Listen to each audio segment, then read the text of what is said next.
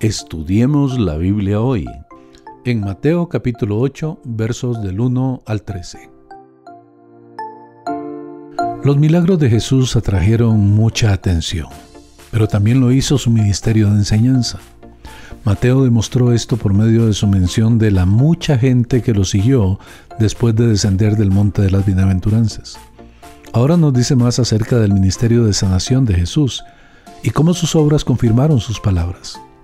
En el mundo antiguo la lepra era una enfermedad terrible y destructiva, y aún lo es en algunas partes del mundo. Un leproso antiguo no tenía esperanza de mejorar, así que vino este leproso a Jesús con un gran sentido de necesidad y desesperación. Según la ley y las costumbres judías, uno tenía que mantenerse a dos metros de un leproso. Si el viento soplaba proveniente de donde estaba el leproso, tenía que mantenerse a 45 metros de distancia. La única cosa más contaminante que el contacto con un leproso era el contacto con un cadáver. En la Edad Media, si un hombre se convertía en leproso, el sacerdote se ponía su estola y tomaba su crucifijo y traía al hombre a la iglesia y leía el servicio fúnebre sobre él. Para todos los propósitos humanos, el hombre estaba muerto en el tiempo de Jesús los rabinos algunas veces se gloriaban de lo mal que trataban a los leprosos. Uno se jactó de que se negó a comprar un huevo en la calle donde vio a un leproso. Otro se jactó de que le lanzó piedras a unos leprosos al verlos. Sin embargo, el leproso vino a Jesús por sí mismo y a pesar de muchos desánimos. A pesar de su condición desesperada, este hombre no solo le rogó a Jesús, también se postró ante él. El verbo en griego para postrarse es proskenein, y esta palabra nunca se usa para otra cosa que, que no sea la adoración de los dioses. Siempre describe los sentimientos y acciones de un hombre en la presencia de lo divino.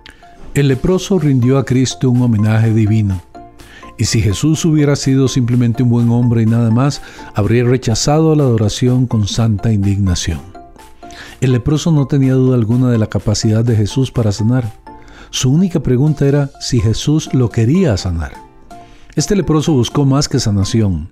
Él quería la limpieza, no solo de su lepra, sino también de los terribles efectos en su vida y en su alma. Jesús extendió la mano y lo tocó. Este fue un toque valiente y compasivo de Jesús.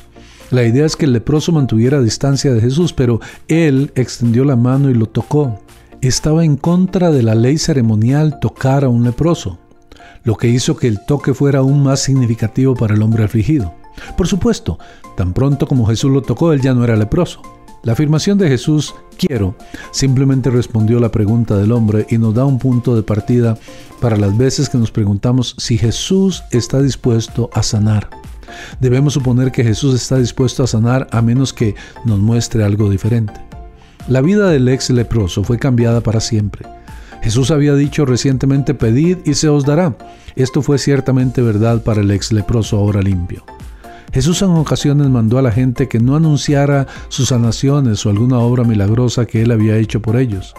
Él hizo esto porque quería mantener baja la emoción de las multitudes hasta el tiempo adecuado de su revelación formal a Israel, la cual fue una fecha exacta como fue profetizado en Daniel 9.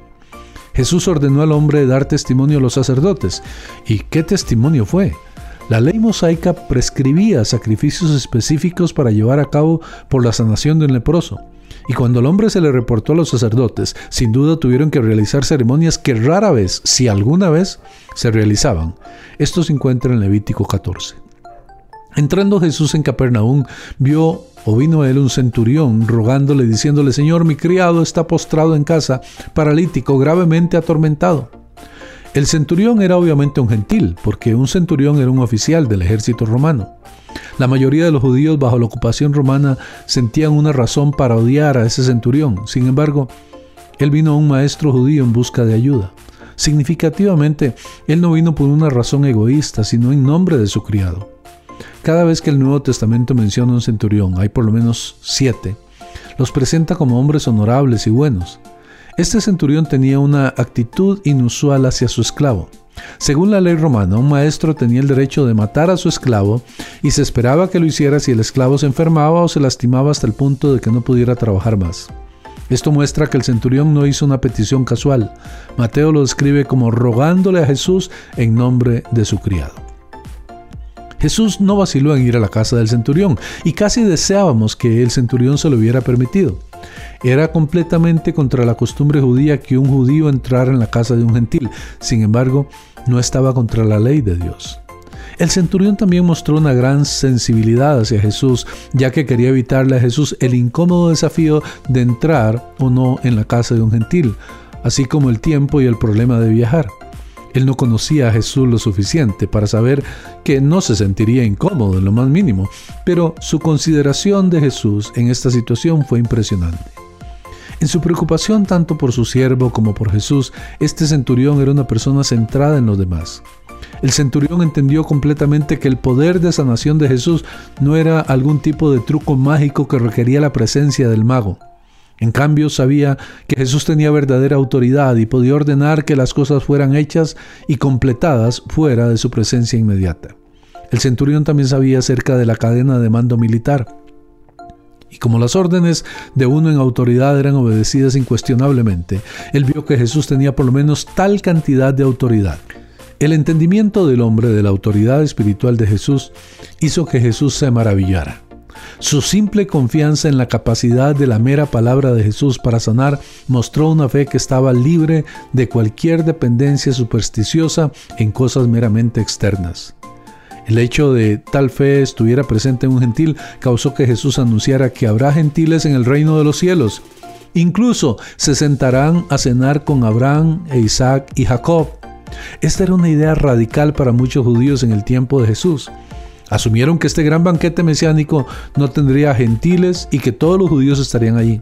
Jesús corrigió ambas ideas equivocadas.